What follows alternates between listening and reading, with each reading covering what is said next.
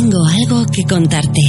Hay un sitio donde puedes encontrar todo lo que puedas necesitar para dar rienda suelta a tus fantasías. Son discretos y hacen el envío desde España. Se llama Mi Cuarto Rojo. Entra y descubre una tienda erótica diferente. www.micuartorrojo.es Estás escuchando Gritos y Susurros. Tu programa de sexo.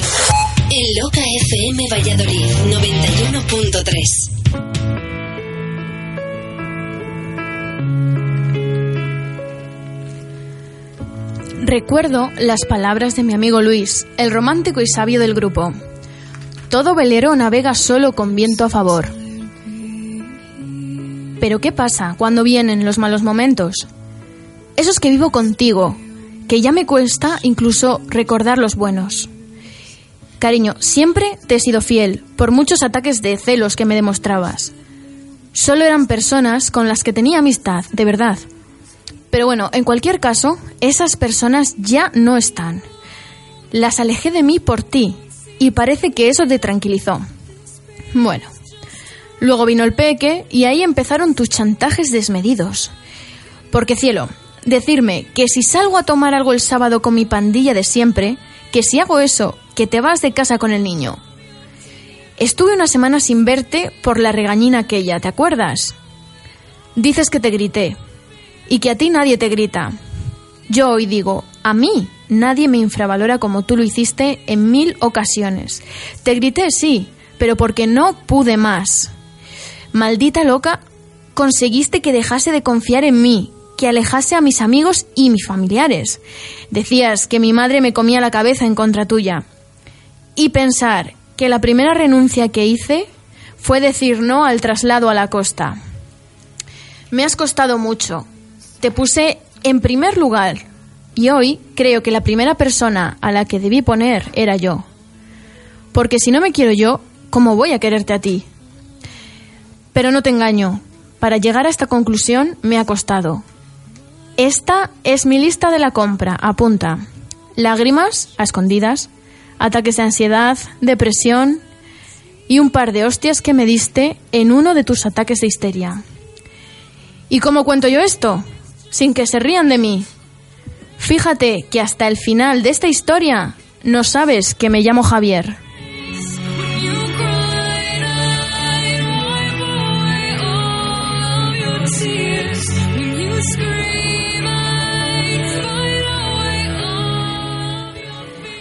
Bienvenidos un lunes más a Gritos y Susurros, tu programa de sexo de Valladolid.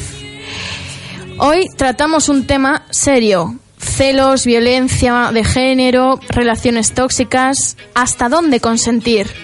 No te lo pierdas, comenzamos.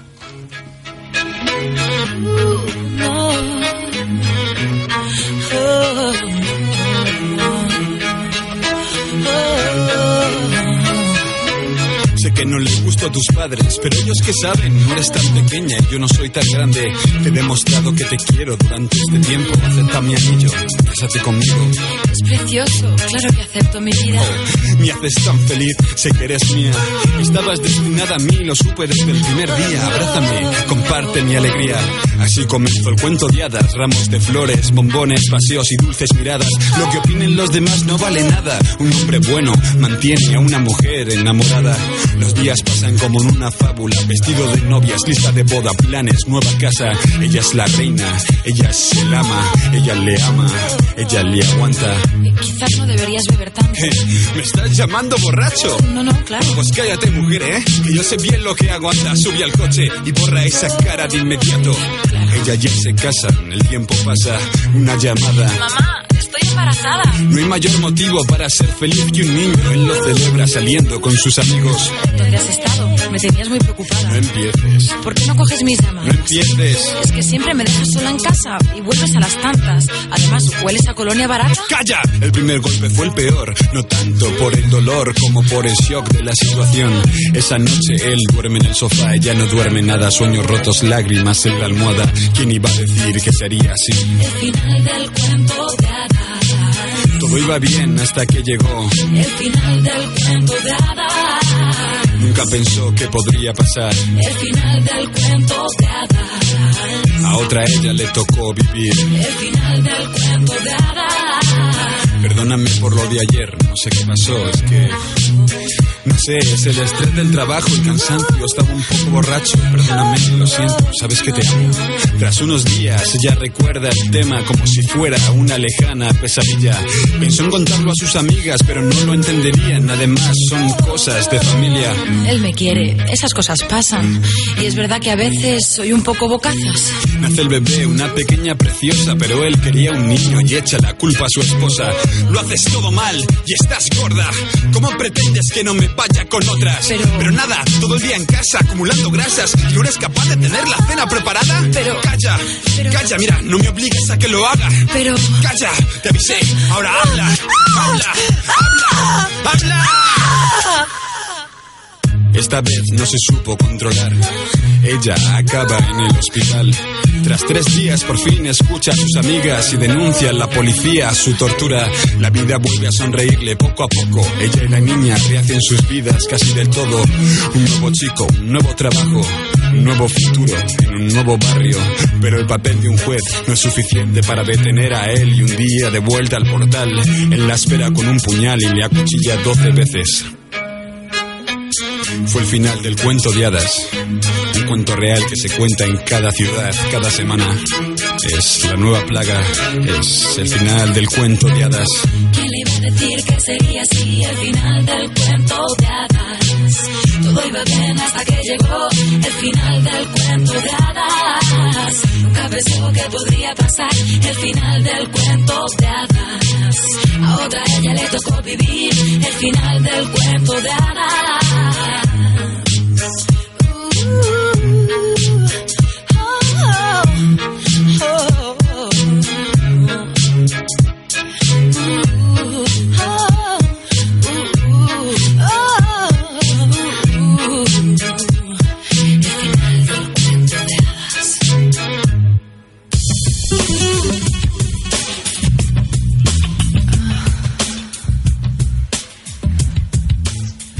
25 de noviembre es el Día contra la Violencia de Género. Hoy tratamos este tema, así como los celos, relaciones tóxicas, etcétera.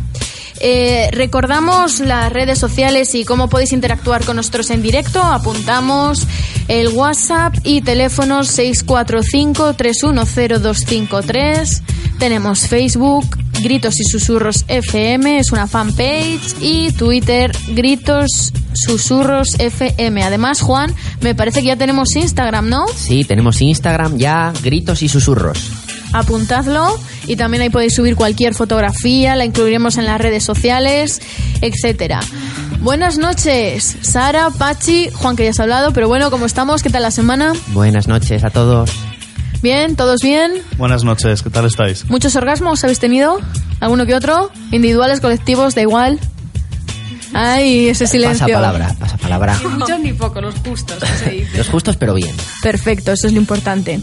Eh, pues nada, chicos, comenzamos a tratar este tema. Yo lo primero que me gustaría preguntaros es qué se entiende por violencia de género, ¿de acuerdo? Así que cuando queráis es vuestro el micro. Vale, yo creo que primero teníamos que empezar a explicar qué entendemos por violencia, ¿no? Ajá. O sea, la violencia es cualquier comportamiento que provoca un daño físico o psicológico, ¿vale? Pero ese daño, tiene, ese comportamiento tiene que ser intencionado, tiene que haber una intención de hacer un daño, ¿vale? Cuando hablamos de violencia de género, eh, eh, por ley, entendemos la violencia que ejercen los hombres hacia las mujeres por el mero hecho de ser mujeres. ¿vale? Eso es lo que la ley Ya. define como violencia de género.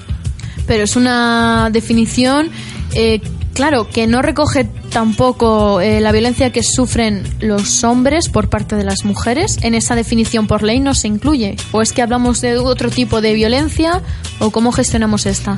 Ese es uno de los debates que queda que queda por solucionar. No, más bien yo pienso que es uno de los debates que existe y que hay gente a la que todavía no le ha llegado determinada información, pero Claro. que se trabaje en violencia de género, es decir, que se trabaje denominando violencia de género aquella violencia que un hombre ejerce sobre una mujer por el mero hecho de ser mujer, no significa que no se tengan en cuenta el resto de violencias. Una violencia en la que es la mujer la agresora y la ejerce sobre un hombre está igualmente amparada por, la, por una ley. Claro, por eso Que no sea la empezábamos... ley de violencia de género no significa que esa persona no esté cometiendo un delito igualmente. Entonces, el el Código Penal sí que recoge como malos tratos, ¿no? Que puede ser violencia doméstica o puede ser otro tipo de violencia, pero en todo caso se recogerían como malos tratos y se considera un delito, claro.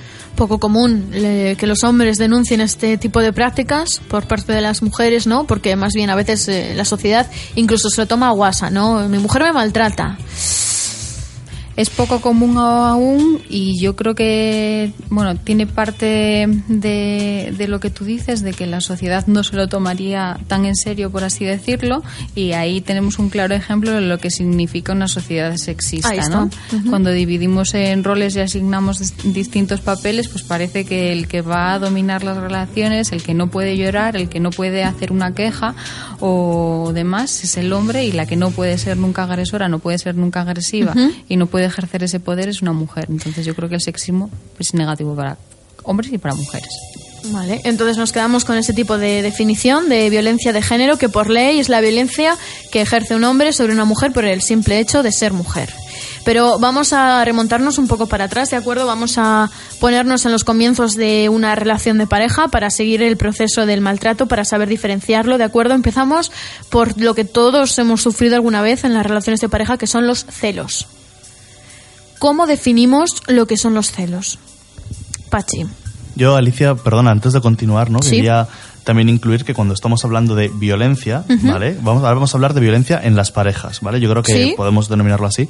Quiero también matizar que existe también violencia entre parejas homosexuales, es decir. ¿no? Que, que parece que en ocasiones lo dejamos como un margen, ¿no? El eterno debate es cómo se llama si es hombre a mujer, si es de mujer a hombre, ¿no? Pero también hay parejas de dos mujeres o de dos hombres en las que existe violencia, ¿vale? Y tampoco tenemos Y que es- invisibilizarlo. eso es, eso es. Eh, normalmente, digamos que la sociedad ha puesto violencia de género, pareja heterosexual, hombre contra mujer, pero para nada.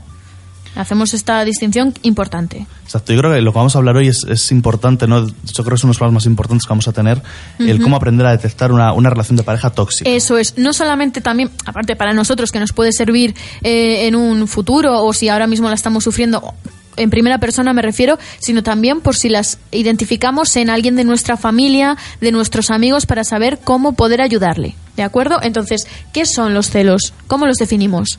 Bueno, yo antes de seguir con los celos, Sí. eh, voy a volver un poco a, a- a tus palabras, a ver ese inicio y el cómo Eso se es, desarrolla todo. Yo creo que mm, se ha demostrado que parte de la violencia en adultos tiene su, su inicio en los primeros noviazgos, pero no siempre es así. Entonces, no siempre los noviazgos son violentos, ni no siempre que los noviazgos son violentos se reproduce esa violencia en parejas adultas. O sea, y digo esto porque creo en el poder de cambio de las personas y creo en la educación.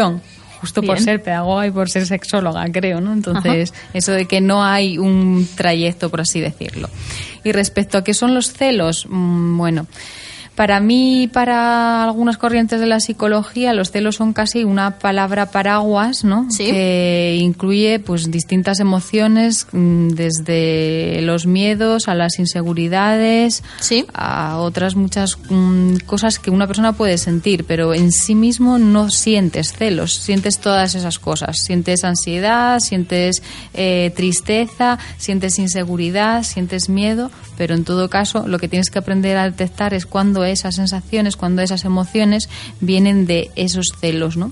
Los celos al fin y al cabo serían o se definirían, lo más parecido sería el miedo a la pérdida de otra persona. Y ese miedo a la pérdida de otra persona puede darse en una relación de pareja o puede darse en una relación de hermanos o en una relación profesional. O sea, los celos los sentimos en distintos ámbitos de nuestra vida, aunque parezca que solamente Mm, de debemos pareja, de evitarlos en la pareja, ¿no? Que es como que nos llega el mensaje de evitar los celos o de los celos no significan amor.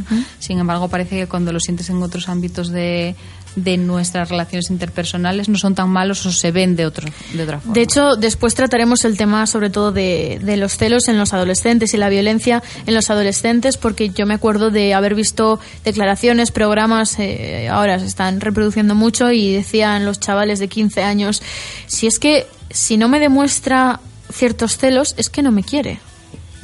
Eh, Yo creo que ahí entramos en un campo muy peligroso, ¿no? Asociar celos y amor. Ahí estamos. Ahí es, es peligroso y además es una idea bastante, bastante extendida.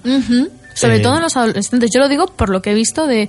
Es que, tía, si no te demuestra que está ahí, que te quiere y que se pone celoso por fulanito, es que no te quiere, no le importas. Es, es, una idea, es una idea peligrosa. A mí lo que, lo que más me preocupa eh, sobre todo la velocidad con la que, o sea, yo antes creo que lo oía menos, ¿no? Ahora lo oigo con muchísima frecuencia, asociar celos y amor. Y no, lo- sí que estoy de acuerdo que en adolescentes pasa, pero no en tan adolescentes, ¿no? A veces nos centramos mucho solo en, en los adolescentes y, y observamos mm, parejas mm, adultas, parejas ya más consolidadas en el tiempo, ¿no? Que esta idea la tienen muy, muy arraigada. Incluso broncas de pareja por, es que, joder, eh, eh, no entiendo por qué no esta persona no se pone celoso, ¿no? Sí, como una forma de probarlo y probarlo y probarlo porque no entiendes que no haya celos. A veces por acostumbrarnos, ¿verdad? Por, por otro tipo de parejas que hayamos tenido con anterioridad. Bueno, eh, estamos con los celos. Mm, ¿Qué hacemos cuando sentimos estos celos? ¿Cuándo tenemos que decir, ojo, que aquí ya están siendo peligrosos? ¿Cómo los gestionamos? Una de las cuestiones, y volviendo a la adolescencia, por así decirlo también, eh, es eh, diferenciar celos buenos y celos malos. ¿no? Cuando tú a los adolescentes les preguntas, ¿los celos eh, suceden en vuestras parejas? ¿Son buenos? ¿Son malos? Y es como, no, los celos en determinada medida sí que son parte de las relaciones de pareja, pero dejan de ser buenos en determinado punto y cuando les preguntas por cuál es ese determinado punto no te lo sabrían decir. Para mí no es fácil diferenciar eh, cuando los celos empiezan a no ser eh, a no ser buenos, si es que se puede Es utilizar que uno eso. mismo, ¿verdad? Es muy difícil eh, saber Pero- distinguir esa barrera. Pero en todo caso, yo creo que cuando a ti te causa un malestar en tu vida diaria, en tu cotidianidad, eh, Sí. está haciendo mella en cómo tú te vives, en cómo tú te sientes, en tu autoestima, y está influyendo en cómo te estás relacionando con tu pareja y haciendo que tu relación con esa persona empeore, yo creo que ahí hay un planteamiento de estos celos ya empiezan a no ser buenos. O sea, tú puedes sentir determinada miedo, determinada inseguridad o determinada tristeza por una conducta concreta que ha pasado, por una circunstancia concreta, pero cuando eso es diario y ya llegas a situaciones en las que pasas a situación de violencia, como pueden ser el control por esos miedos, ¿no? Claro. Si no, no gestiono mi miedo, sino que directamente lo que hago es controlar a la otra persona. Eso es, y le vuelco mi miedo a la otra persona. Entonces ahí ya. Vale, eh, imaginémonos. Alicia, sí, Juan. un momento. Eh, ante esto que decís, acabamos de recibir un, un WhatsApp de, de uno de nuestros oyentes Sí. que nos pone celos igual a inseguridad. Si hay inseguridad es que no hay sinceridad. Y si no hay sinceridad hay engaño. A, a raíz de lo que estaba diciendo Sara sobre la inseguridad. ¿Qué opinamos, Sara? ¿Qué opinamos sobre esto? Si no hay celos, ¿cómo es? Sí. Celos es igual a inseguridad. Si hay inseguridad es que no hay sinceridad. Y si no hay sinceridad hay engaño. ¿Qué opinamos de este razonamiento que nos envían? A ver, siempre que hay inseguridades no tiene por qué haber engaños, ¿vale? O sea, la, inseguridad es algo que tiene la, persona que la está teniendo, ¿vale? Es decir, tú puedes tener una relación en la que tu pareja sea totalmente sincera contigo, ¿vale? Y sentirte inseguro, porque la inseguridad es algo que viene de, de uno mismo, ¿vale? Entonces, mm, yo quería decir a, bueno, que gracias por colaborar, ¿no? Siempre se agradecen estas opiniones, ¿no? Estos debates, pero no siempre que hay celos tiene que haber engaños, ¿vale? Hay muchísimos celos injustificados, como decía Sara, muchísimos celos que no tienen ninguna base, ningún fundamento, y además de todo decir a las personas identifican como celosos, ¿no? Es que, que piensen que una relación en la que los celos forman parte de, de la pareja es una relación que no va a ir bien, que posiblemente incluso eh, termine rompiéndose y además quien es celoso de entrada, él mismo o ella mismo está, está sufriendo. ¿vale? Mira, nos, nos, sí. pun- nos puntualiza aquí eh, nuestro amigo o amiga, no sé exactamente, eh, que no se refiere a eso, que se refiere que hay engaño del que está celoso, porque piensa mal. Que hay engaño de la persona que está sintiendo esos celos. Bueno, los, la idea de celos como eh, buenos o malos es así como muy básica y de andar por casa, pero bueno, desde, desde determinadas corrientes lo que diferencian son los celos patológicos, ¿no?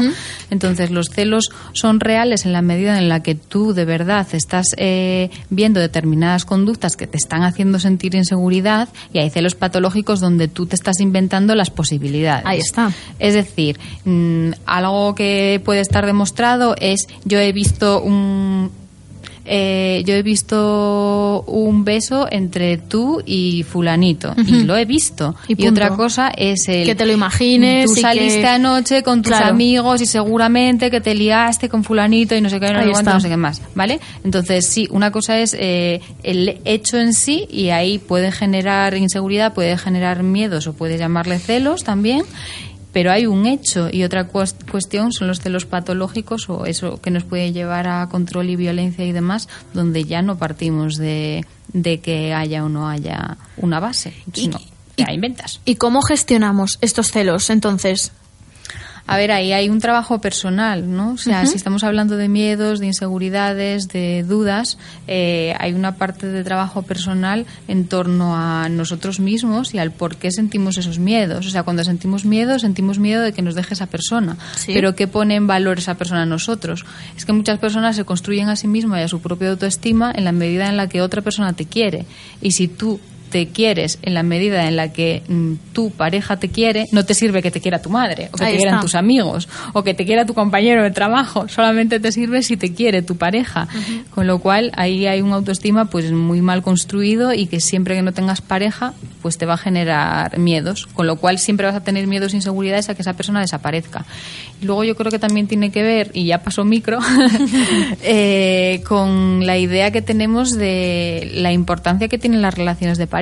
Parece que vivimos para vivir emparejados y para Ajá. vivir emparejados toda la vida con la misma persona. Y si esa pareja se rompe, parece que nosotros hemos sido culpa- culpables porque no hemos sabido gestionarla, no hemos sabido darle a esa persona todo lo que necesita. Claro. Nadie sabe dar a otra persona nada porque nosotros somos por nosotros mismos, ¿no? Entonces no das, sino que compartes con la otra persona. Y nos, nos cuesta gestionar nuestra propia soledad. Entiéndase como soledad buena, ¿no?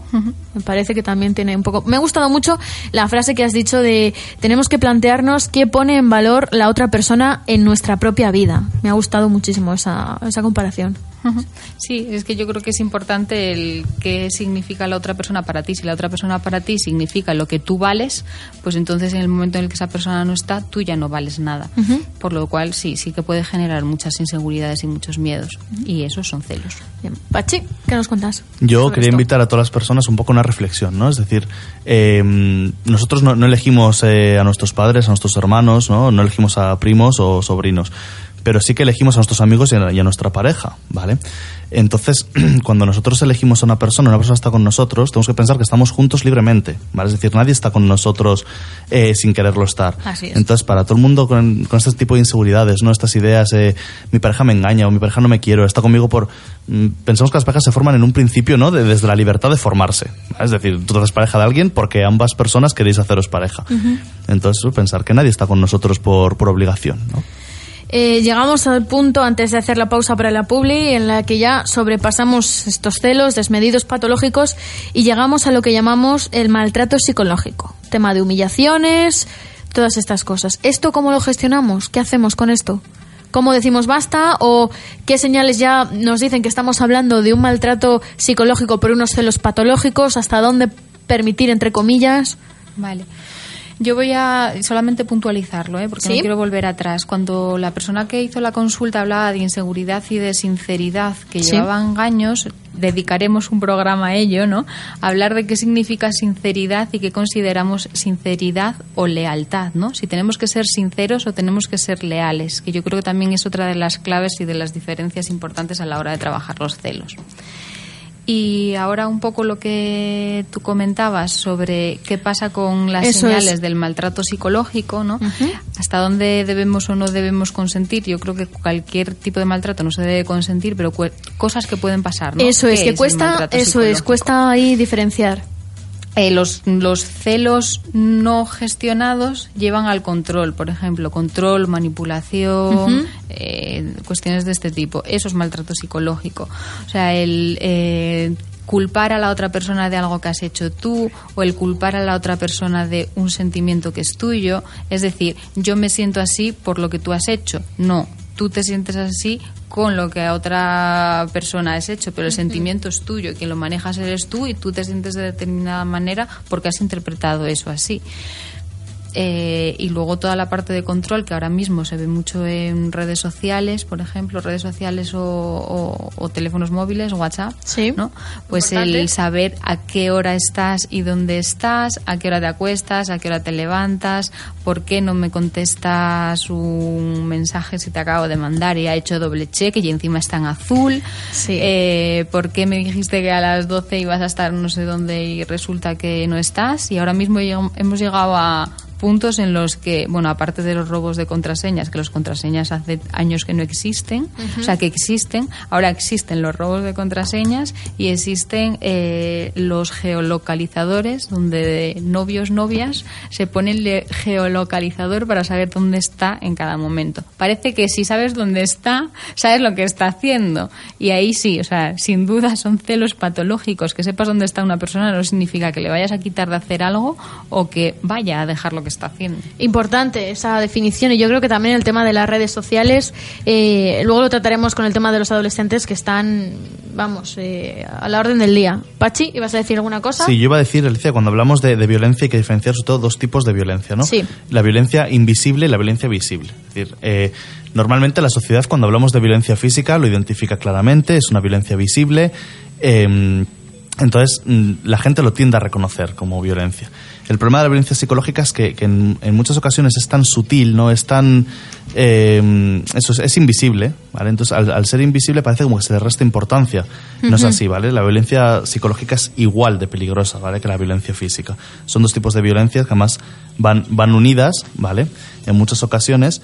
Y sobre todo el, el el saberlo detectar, ¿vale? Me- es, es preocupante que este tipo de, de violencia en muchas ocasiones pasa totalmente desapercibida, ¿no? Conductas que se han normalizado, estar en una cafetería, ir a pedir y que te tu pareja, no, cariño, a ella elijo yo, como siempre eliges mal, Sí. bueno, pues si elijo mal, pues me aguanto y luego me lo como yo, así que me dejas que elija lo que me dé a mí la gana, ¿vale? y ya está, ese tipo de, de conductas, ¿no? Que no nos damos cuenta.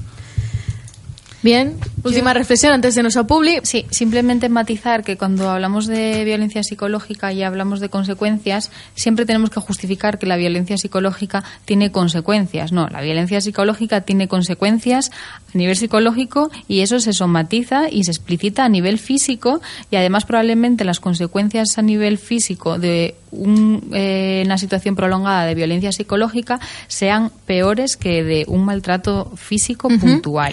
Sobre todo la parte del maltrato psicológico igual se tiene más en, en- dentro de las relaciones heterosexuales, entendámonos, también homosexuales, pero bueno, me refiero de la mujer hacia el hombre, ¿no? Ya que hay también esa diferencia de fuerza física, las mujeres son las que suelen Suele tender ser un poco más a- al maltrato psicológico.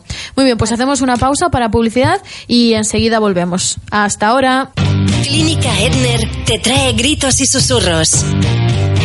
Entérate de todas nuestras novedades en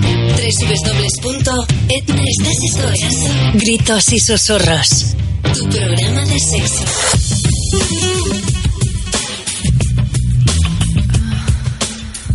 Ya estamos aquí de nuevo después del parón de la publicidad. Hoy tratamos el tema de la violencia de género, de cómo gestionar los celos, de las relaciones tóxicas.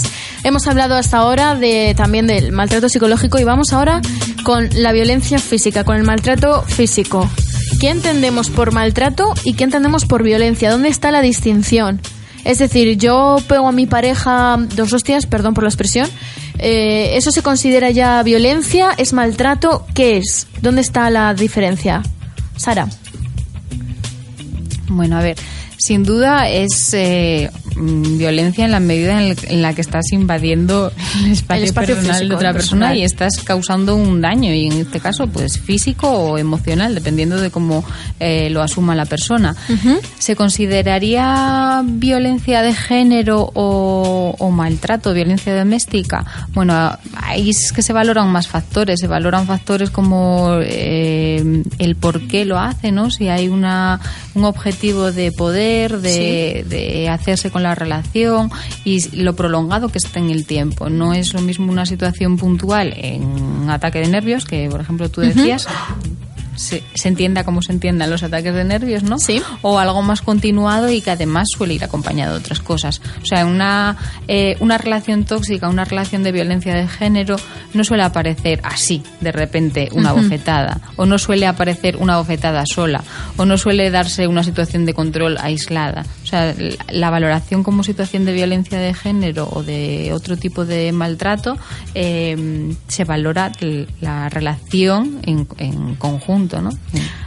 Qué más conductas hay. De hecho, antes de acabar con este tema, vamos a volver a recordar las señales que nos pueden indicar que hay algún tipo de, de violencia por respecto de nuestra pareja o nosotros hacia ella y también vamos a recordar todos los recursos que tenéis a vuestro alcance para denunciar esta situación y poder eh, poder fin no solamente en nue- nuestros casos si nos toca si estamos sufriendo sino también si le está sufriendo alguien de nuestro círculo más cercano para poder ayudarle y, y cómo ayudarle. Claro además Sara eh, tu tesis del doctorado eh, trata sobre la, la violencia ¿no? y los celos eh, con los adolescentes. Sí, fue sobre sobre eso. Creo que tienes alguna anécdota por ahí. Bueno, tengo anécdota en el sentido de que cuando yo cuento, cuando yo contaba que estaba investigando en, en violencia en parejas jóvenes o violencia en parejas adolescentes, la reacción solía ser el jo, qué triste, ¿no? Qué pena. Y claro, esto todavía aumenta más el jo, qué triste, qué pena, cuando resulta que de tres amigas que salen juntas de marcha y te encuentras y te presentas y empiezas a conocer a otra persona, resulta que las otras dos personas lo que investigan es sexting y pornografía. Y claro, de repente llegas a la parte de violencia y dices, pues qué triste. Y yo es que mi respuesta siempre ha sido que no, para mí nunca ha sido triste, porque he intentado verlo de la forma positiva. Es, es, y ahí estaría la pregunta, ¿se puede ver la violencia de forma positiva? No. Puedo ver la violencia de, de forma positiva en el sentido de que creo que podemos ir cambiando pequeñas cositas y que pequeñas cositas pueden dar a un cambio en el que ya no se den situaciones de violencia. Entonces ahí es donde yo veo lo positivo, ¿no? Enfocar las relaciones de forma positiva para evitar esa violencia, que era un poco mi labor con el trabajo. ¿La conseguiste? He conseguido pistas de por dónde pueden ir las cosas. Luego las cosas no se cambian con cuatro años de trabajo de una investigación, pero pistitas Poco a hay, poco. así que Pues vamos con los recursos que tenemos para poner fin a esta situación y sobre todo cómo podemos ayudar a alguien que vemos que lo está sufriendo, porque claro, yo me imagino que estas personas se cierran y niegan, ¿verdad? No, no, yo no estoy sufriendo esto, incluso aunque lo sepa esa misma persona, pero bueno, por proteger o por miedo lo niegan. Entonces, ¿qué armas tenemos para luchar contra la violencia de género y cómo ayudamos a una persona que estamos viendo que la sufre? Mira, yo creo que una buena técnica para ayudar a alguien que sabemos que está sufriendo algún tipo de violencia, ¿vale? Eh, es no preguntar directamente, ¿vale? La pregunta directa a veces lo que hace es que la persona se ponga a la defensiva Ajá. e incluso nos lo pueda negar, ¿vale? Interesante. Me parece, es mucho más, más interesante, más inteligente decir a esa persona, mira, yo estoy aquí, ¿vale? Puedes contar conmigo para lo que necesites, te voy a ayudar, ir poco a poco viendo, ¿vale? Es decir, cuando preguntamos directamente sobre algo, podemos provocar un rechazo. Creo que hay muchas Claro. formas de preguntar sin estar preguntando, ¿no? Es decir, mm, ¿cómo estás con tu pareja? Eh, ¿Disfrutáis del tiempo? Eh, ¿Qué habéis hecho últimamente agradable? ¿O habéis tenido alguna discusión? ¿no? Esas formas de, de preguntar en la que la persona se va dando cuenta poco a poco que su relación eh, pues es una relación tóxica, es una relación que, que no es positiva, ¿vale? ayuda a irse a hacer preguntas que ayudan a darse cuenta ¿no? de, de la realidad. Entonces, eh, que nos hagan alguna pregunta nos puede hacer, nos puede invitar a pensar en algo que no hayamos pensado. Entonces yo creo que, que eso, evitar directamente la pregunta. Creemos que por ser Claro. directos somos más rápidos y no. Y esa no persona se puede asustar y podemos conseguir el efecto contrario, ¿no? Eh, a nivel institucional, a nivel de, de ayudas eh, estatales y todo, ya sabemos el teléfono del 016, pero ¿cómo lo usamos? ¿Qué más? ¿Hay alguna forma más de buscar ayuda? No sé, vosotros diréis.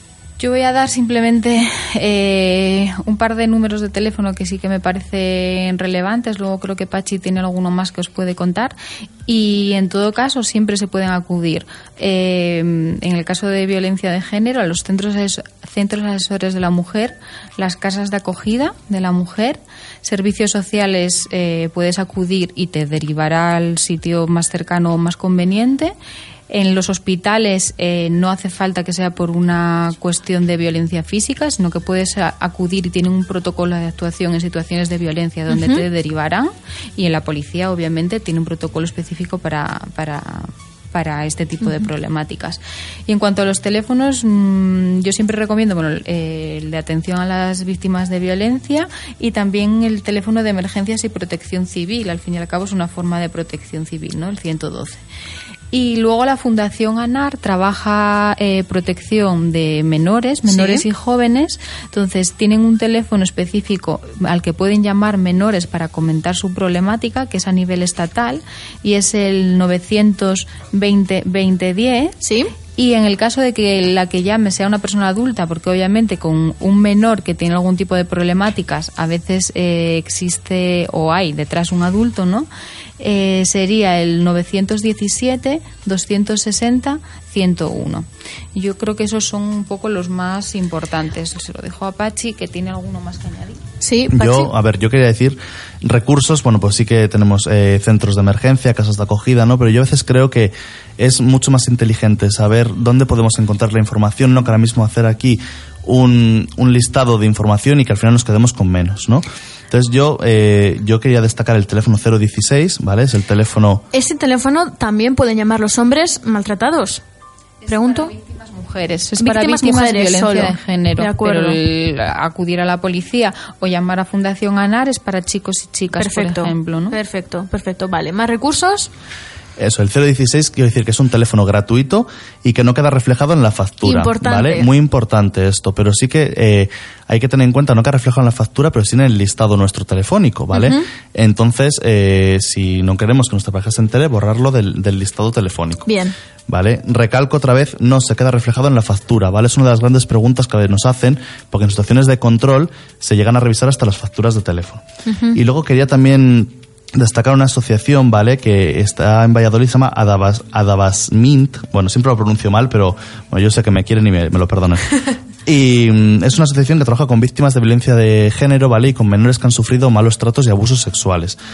Entonces, el teléfono es 983 350 023. Repetimos. Vale, 983 350 023. Vale. Vale, es una asociación que tiene asesoramiento psicológico, asesoramiento jurídico.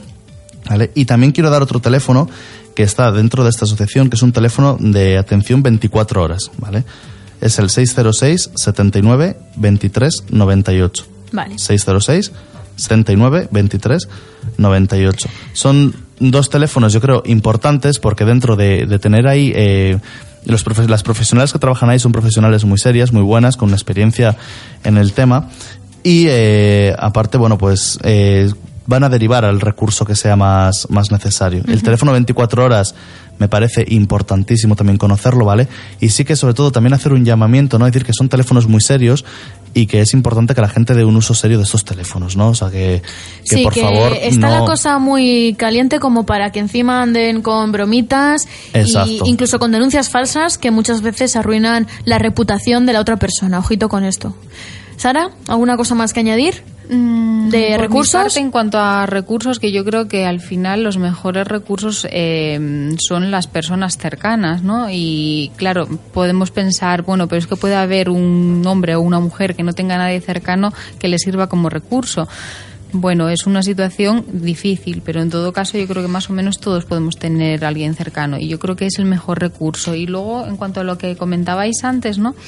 Yo opto por la que la mejor forma de ayudar a otra persona eh, es acompañarla en el proceso. Hay que hacer una valoración de peligro, eso sin duda. Importante. Porque si, el, si ves un grado de peligro alto, tú tienes la, la obligación de denunciarlo. Con un grado de peligro bajo también, pero yo con un grado de peligro, si sabes evaluarlo y, y te ves con fuerzas para hacerlo y no lo consideras elevado, prefiero acompañar y que sea la propia persona quien decida poner la denuncia o no ponerla. Porque poner una denuncia no es sencillo y yo creo que la persona tiene que estar convencida de lo que quiere hacer. Entonces, en todo caso, acompañar a la otra persona.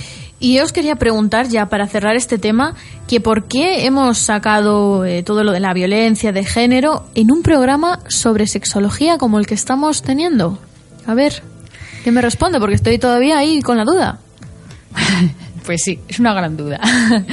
A ver, eh, yo creo que es un tema mm, que no hemos utilizado como tópico y porque sea el día 25, sino porque al fin y al cabo la sexología lo que busca o lo que estudia o lo que pretende es eh, descubrir ¿no? que cómo interactúan o cómo se relacionan hombres y mujeres y no hombres con mujeres, sino mujeres con mujeres, hombres con hombres y hombres con mujeres. La- todas las posibilidades que se nos puedan ocurrir. Entonces, si lo que estamos intentando es descubrir qué tipo de relaciones se establecen ¿no? y, y qué diferencias y qué similitudes hay, en eso también están las formas de violencia, ¿no? Cómo se ejerce la violencia, cómo se vive, se vive eh, diferente por hombres, se vive diferentes por mujeres, se vive eh, igual en una pareja heterosexual que en una pareja homosexual. Entonces, yo creo que eh, las situaciones de violencia de género o de violencia en general son pura sexología, son puras relaciones entre, entre personas y que no podemos saltárnoslas. Y que luego tenemos un ámbito muy interesante de intervención porque la prevención yo creo que se tiene que dar desde la educación sexual, desde la sexología y desde empezar a entendernos desde pequeñitos, nosotros mismos y en cómo interactuamos e interactúan los demás con nosotros y nosotras. Juan, ¿añades algo? Que estás muy callado. Yo estoy aprendiendo muchísimo. Yo también, ¿eh? Tenemos hoy aquí a, a, dos especialistas que yo lo mejor que puedo hacer es estar callado, escuchar y aprender bueno, pues hacemos aquí una pequeña pausa, damos la palabra ahora a los que nos están escuchando, ¿de acuerdo? Después volvemos a retomar para despedir porque es que se nos está yendo la hora con este tema y, oye, falta hace. La verdad es que es una cosa que está bastante presente en la sociedad. Em, ahora es vuestro turno, el turno de los que nos estáis escuchando. Voy a volver a recordar las redes sociales, WhatsApp 645310253, Facebook Gritos y Susurros FM, fanpage, Twitter arroba Gritos Susurros FM y también tenemos Instagram recién inaugurada. Eh, vamos a recordar también nuestro concurso Conquista a un colaborador que cierta persona eh, de esta mesa pues me ha pedido que recalcase bien este concurso. Y eso es lo siguiente, que te gusta, que te excita, que te pone una de nuestras voces, pues lo tienes muy fácil. Ten huevos, u ovarios, o las dos, y describe tu plan para conquistar. ¿Que nuestro colaborador acepta? Pues ganas una caña, una cena, lo que surja después con esa persona, solo si, oye, logras conquistarlo. Vamos con vuestras dudas. ¿Qué nos han escrito yo, yo quería decir que, ¿Sí? que si le seduce su voz, o bueno, ya tenemos fotos en Instagram, eh, menos, poco a poco. menos una de Alicia que voy a hacer ahora. Oh, venga. Eh, entonces, oye, si os seduce la voz o la imagen, pues siempre podéis utilizarlo también. Muy bien, pues mientras Juan me hace la foto, eh, ¿tenemos algún caso hoy que nos hayan escrito? ¿Algún problema? Si no, seguimos con el tema de la violencia doméstica, que, que oye, que nos está cundiendo bastante.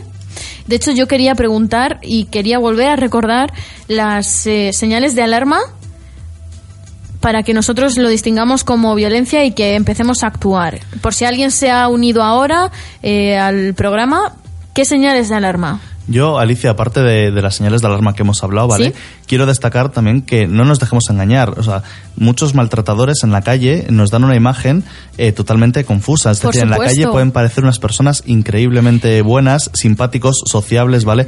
Entonces no nos dejemos engañar y sobre todo evitar frases hechas como, anda, no me lo esperaba, parecía majo. La típica O sea, frase que frases- sale en las noticias de no me lo Exacto. explico si nunca he tenido ningún problema, si nunca es que no me lo explico. ¿Hasta qué pasa? Exacto, ¿vale? Entonces, eh, tener cuidado también con, con los mensajes que a veces, sin ningún tipo de mala intención, pero la gente pues, pues se transmite, se da, pues parecía un señor majo, parecía una señora agradable. Es que no estamos para hablar de lo que parecía, ¿no? Sino de- del hecho que, ha sucedido. Ujú. Eh, Sara, yo te quería preguntar eh, en relación a tu tesis, ¿de acuerdo? Eh, este tema de la violencia, ¿cómo lo gestionan o lo viven los adolescentes? ¿Lo viven y lo gestionan de forma diferente a los adultos? ¿En algunos casos más, en algunos casos menos? A ver, yo creo que la violencia en parejas jóvenes o adolescentes mm, tiene algunas diferencias respecto a la violencia en parejas adultas y entre ellas es que están en otro momento vital muy diferente y el cómo se ven las relaciones de pareja en la adolescencia no tiene mucho que ver en cómo luego las ves en, en adultos.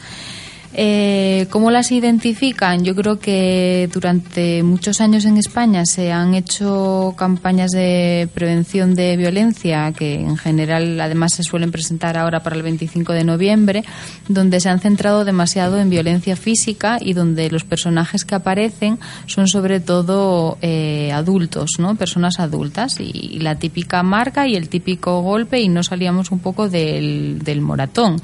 Y antes de ese moratón ha habido muchas cosas Como te digo, no, no sucede solamente un golpe, sino que suceden más cosas.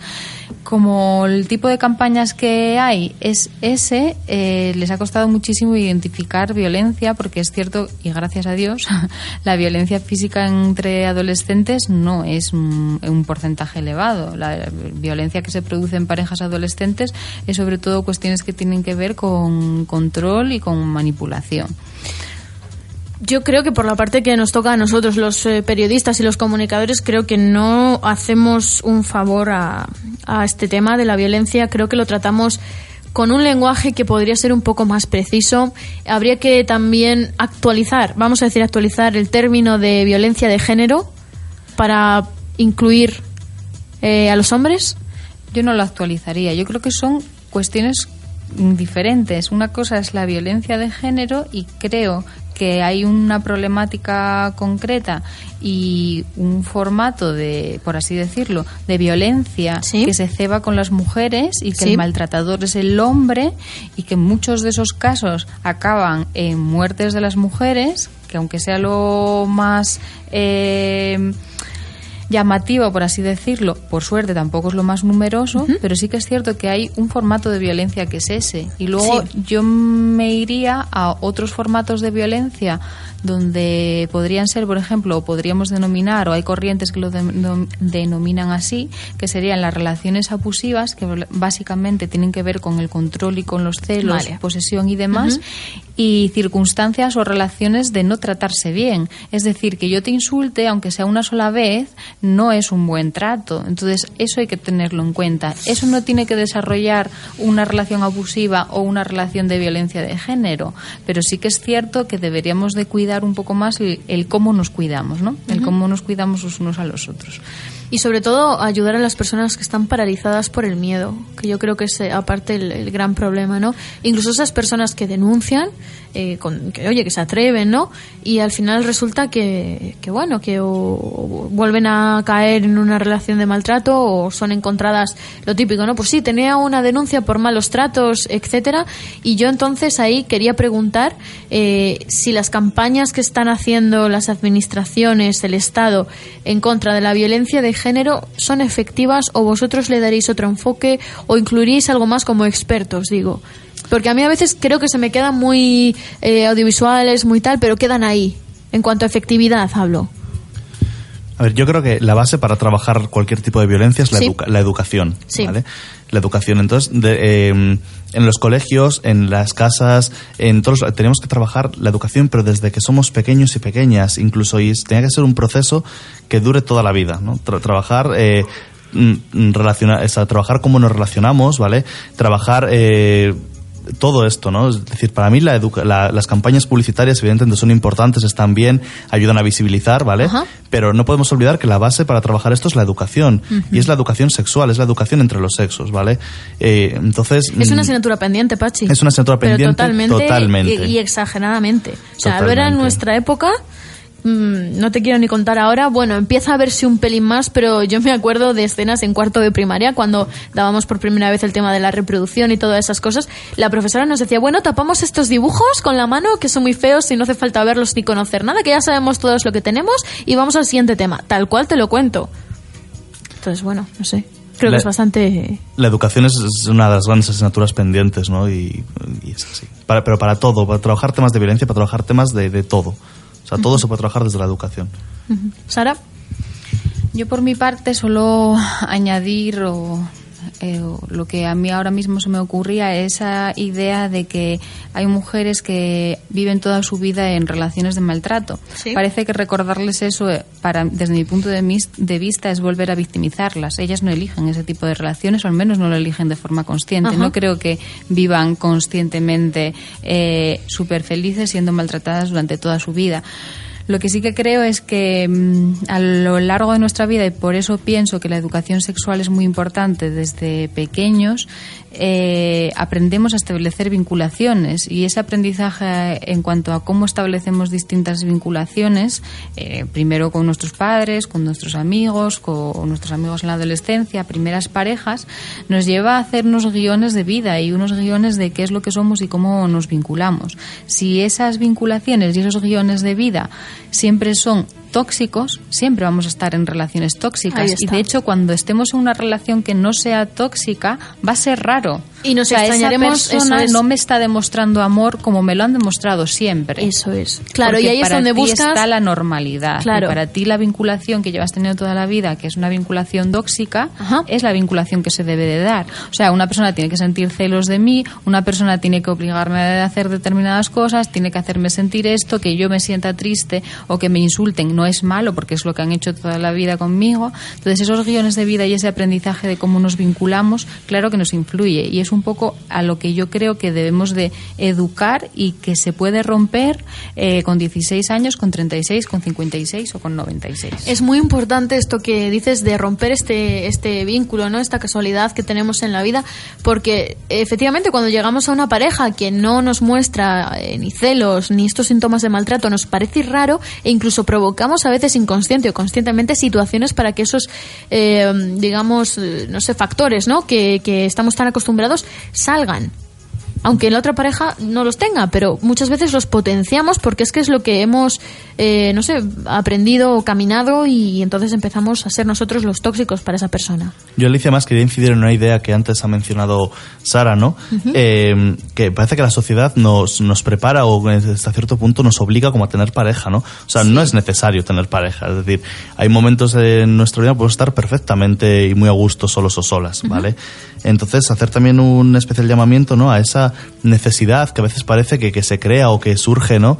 De tener pareja. Yo creo que lo que sí que es necesario es tener una pareja que sea una buena pareja, ¿vale? Que seamos felices, que crezcamos con nuestra pareja, cada vez que nuestra pareja sea, cada vez nuestro, de ser nuestra pareja sea nuestro amigo, nuestra amiga, que tengamos confianza, que estemos bien, que cuidemos, que nos cuiden, ¿no? Que sea una relación positiva y bonita. Eso, si tenemos una pareja, eso sí que es necesario, ¿vale? Que nuestra relación sea buena. Pero evidentemente no es necesario tener una pareja, es decir, no. mm, no, esta, esta sociedad hace que, que nos, nos como que nos obliga, ¿no? Hasta cierto punto. Totalmente. ¿Vale? Y se ve a veces relaciones, eh, se termina una relación, a los 20 días empieza otra, se termina, se empieza otra, ¿no? O sea, eso no, no tiene, no tiene ningún tipo de sentido. Y también tener en cuenta que no por estar hoy tu pareja a tu lado va a estar mañana. Evidentemente. ¿Qué añadimos para cerrar el tema? Eh, un poco comple- complementando lo que dice Pachi de la obligación de tener pareja, yo ya no veo tanto en, eh, aunque sí, es cierto que, que de alguna manera parece que hemos nacido con la finalidad y el objetivo de vincularnos de dos en dos y para el infinito, y ya no tanto el tenerla o no tenerla, sino el poder decidir qué tipo de pareja quiero.